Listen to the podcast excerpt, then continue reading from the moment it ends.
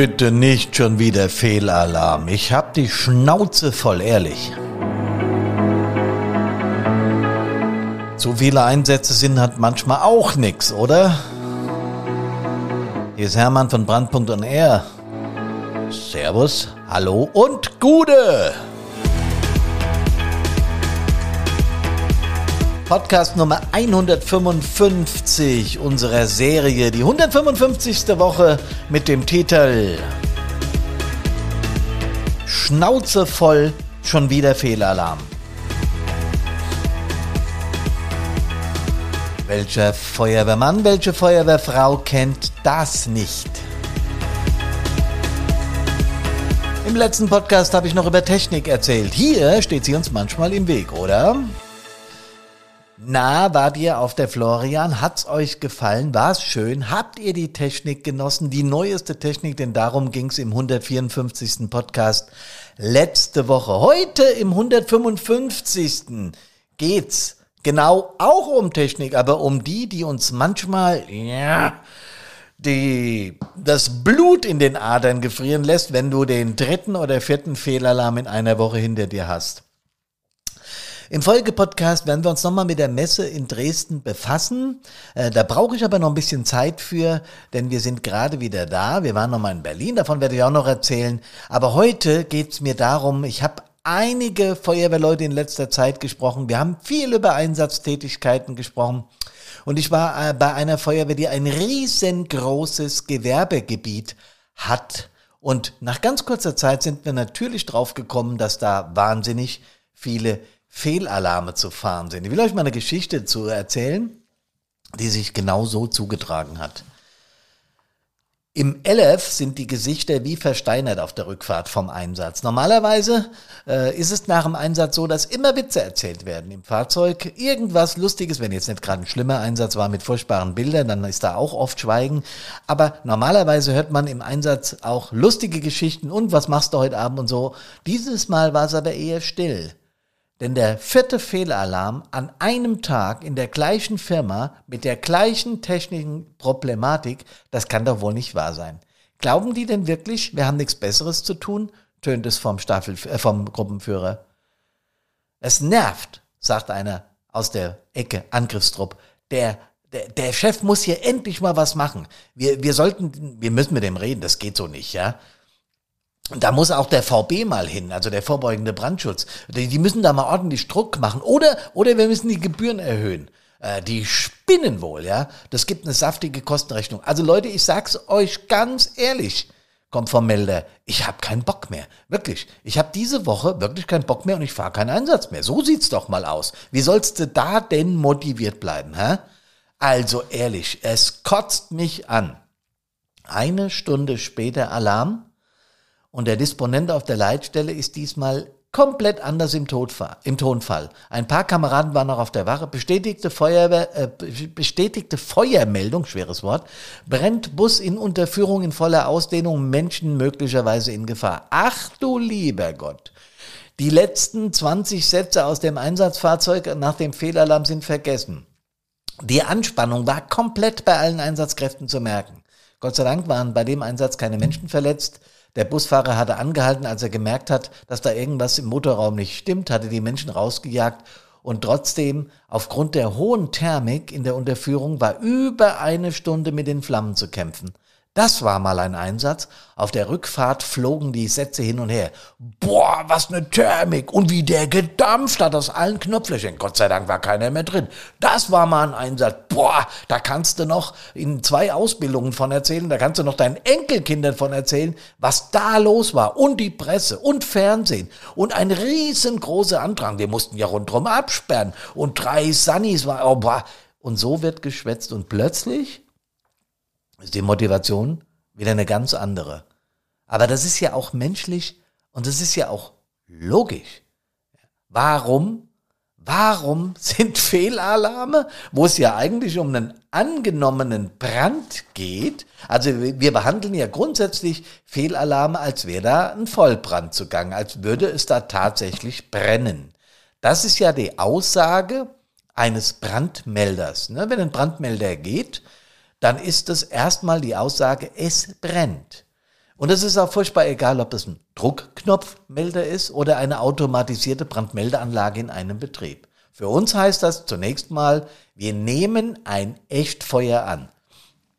Wir wissen natürlich auch, und wenn man die Statistiken ein bisschen betrachtet und auswertet, äh, dass ein Echtfeuer bei einer Brandmeldeanlage, sagen wir mal im Druckknopfmelderbereich, in äh, unter, unter 5% liegt und auch äh, Brände, also Echtfeuer, bei automatisierten BMSA im niedrigen einstelligen Prozentbereich liegen. Also beide Formen der Alarmierung liegen im, was Echtfeuer betrifft, im unteren einstelligen Prozentbereich. Das ist uns ja völlig klar. Heißt es jetzt, dass deswegen automatisch unsere Motivation sinken muss? Naja, zunächst einmal ist das völlig menschlich, dass äh, die Motivation sinkt, wenn du an einem Tag, was wirklich passiert ist, viermal an die gleiche Einsatzstelle fährst, mit einem vollen Löschzug, mit den Sunnis hinten dran, mit allem drum und dran, Polizei natürlich auch. Du kommst hin und bei einem zweiten Mal weißt du schon, das ah, ist der gleiche Brandmelder. Beim vierten Mal wird das Gemaule groß. Ich finde, das ist völlig menschlich. Was tun in solchen Sachen? Wir hatten sowas übrigens auch äh, hier im Kreis, das habe ich mitbekommen in Flüchtlingsunterkünften, als die damals gebaut wurden, da konnten die Menschen nichts dazu, die da gelebt haben, sondern da waren die BM, äh, die, die, die, die, äh, die Brandmelder waren so blöd gelegt, dass von der Küche der Qualm rauszog und jedes Mal das Ding losging, ja. Äh, das war für die Anwohner richtig nervig, für die Flüchtlinge auch und natürlich für uns Feuerwehrleute auch, weil jedes Mal sind wir da mit dem kompletten Zug angerödelt. Und dann kam auf der Rückfahrt sofort von den Kameraden der Vorschlag, ja, was machen wir es doch anders. Wenn jetzt BMA sind, fahren wir nur mit einem Fahrzeug hin. Aha. Naja, zunächst mal habe ich damals als Leiter der Feuerwehr gedacht, wie kriegst du das denn besser in den Griff? habe ich einen Telefonhörer in die Hand genommen, habe bei unserer zuständigen Behörde, beim Kreis angerufen, habe gefragt, hier, was gibt's denn für Erfahrungen? Wie regeln wir das? Und da gab's dann so eine geballte Rückmeldung von denen, weil die wissen natürlich um diese Situation. Und die haben auch Ideen, wie sie was verbessern können. Und die wollen auch Kommunikation mit den örtlichen Feuerwehren, meistens sind es ja selbst Feuerwehrleute im VB, ähm, weil die eben beim Brandschutzamt angesiedelt ist. Also es gibt es in vielen Landkreisen, in einigen noch nicht, ich weiß, aber in vielen Landkreisen gibt es das so, ist es so. Und da trifft man dann auf offene Ohren. Ja, oder man fragt mal bei der Leitstelle nach. Oder was ich gerne gemacht habe, ist, äh, wenn wir Verbandsausschuss hatten und äh, alle Leiter der Feuerwehren waren zusammen, sag ich, hör mal, wie geht denn ihr damit um? Wir haben hier eine Nachbarstadt, die haben ein riesen Gewerbegebiet, die sind dann noch viel mehr betroffen von gewesen wie wir. Und der hat da schon auch Ideen gehabt und der hat jede, jeden fehlerhaften BMA, wenn er denn öfter vorkam, sofort mit dem vorbeugenden Brandschutz besprochen. Und da wurden dann auch äh, von der Behörde aus, also vom Kreis aus, Maßnahmen eingeleitet, was zu tun ist, wenn da technische Defekte in Dauer vorkommen. Und selbstverständlich habe ich auch für Fehlalarme Kostenrechnungen geschrieben, wenn es denn ging. Das ist auch wieder von, von, von, von Kommune zu Kommune unterschiedlich, je nachdem, was die Feuerwehrsatzung und die Feuerwehrgebührensatzung hergibt. Aber auch an dieser Schraube kann man drehen, um den Gewerbebetrieben klarzumachen, passt auf, Leute, da rückt jedes Mal ein kompletter Löschzug aus. Wir haben Lohnerstattungskosten, wir haben äh, Aufwand und, und, und. Die Leute müssen von ihrem Arbeitsplatz weg. Äh, auch das kostet Geld. Ähm, wir müssen an der Schraube drehen und wenn ihr, wenn die Dinge äh, da auslösen und es gibt keinen Grund für, dann müssen wir euch das leider in Rechnung stellen. Ich weiß, dass das rechtlich nicht ganz so einfach ist. Aber an dieser Schraube muss man drehen, wenn man die Motivation der Leute erhalten wird. Wenn ich mir jetzt vorstelle, so ein riesen Gewerbegebiet zu haben, wie das in unserer Nachbarfeuerwehr ist, ähm, und die da äh, hunderte Male ausrücken und es gibt keinen, für uns Feuerwehrleute, keinen Grund dafür, außer einer automatisierten BMA, die irgendeinen technischen Defekt hat, dann wird's mit der Motivation gerade tagsüber äh, schwierig, weil die Tagesalarmsicherheit sowieso so ein Thema ist, aber auch nachts oder gerade nachts, ja, wenn du schön am Pennen bist und dann äh, dreimal in einer Nacht so ein Ding losgeht, na dann guten Tag. Und dann hast du ein echtes Motivationsproblem. Also, was wir tun können, ist, wenn die Motivation an der Stelle sinkt, äh, natürlich als allererstes mit dem vorbeugenden Gefahrenschutz, Brandschutz sprechen und sagen, hier, pass auf, das geht so nicht, ja.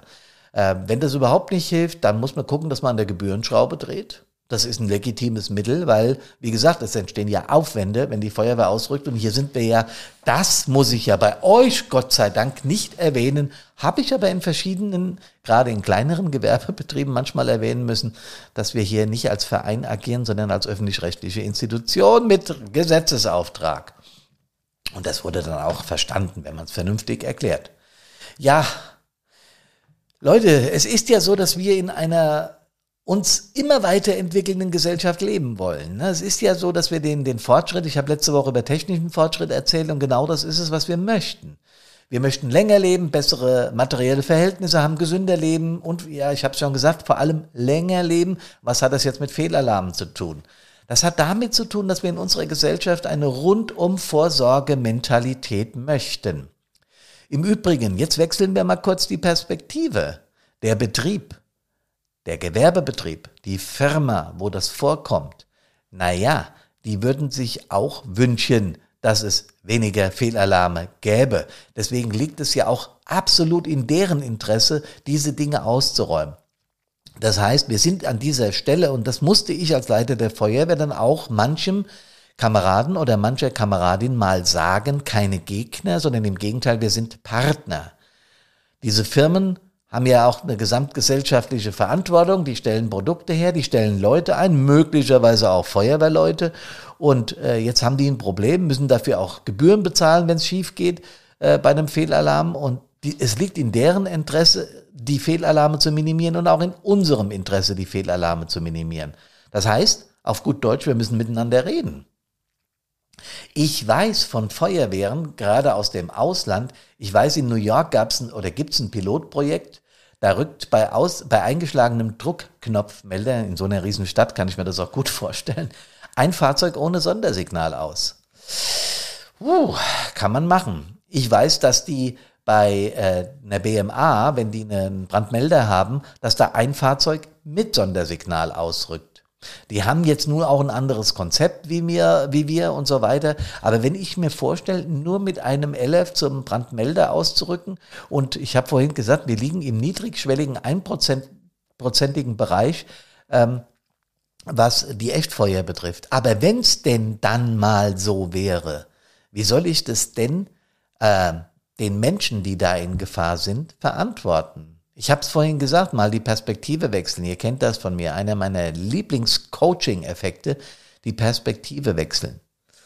Und wenn ich dann die Perspektive der Firma einnehme, dass dort tatsächlich was sein könnte und dass dort tatsächlich Menschen in Gefahr sind, denn nichts anderes assoziiert ein ausgelöster Brandmelder, ja, dass dort Menschen in Gefahr sind. Das müssen wir zunächst mal annehmen. Deswegen rücken wir ja mit dem Löschzug aus.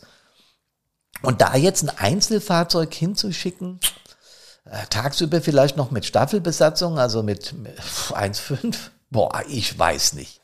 Ich weiß nicht. Ich würde es nicht tun. Ähm, deswegen, wenn so Projekte gefahren werden, dann müssen das die dortigen Verantwortlichen selbst verantworten im wahrsten Sinne des Wortes.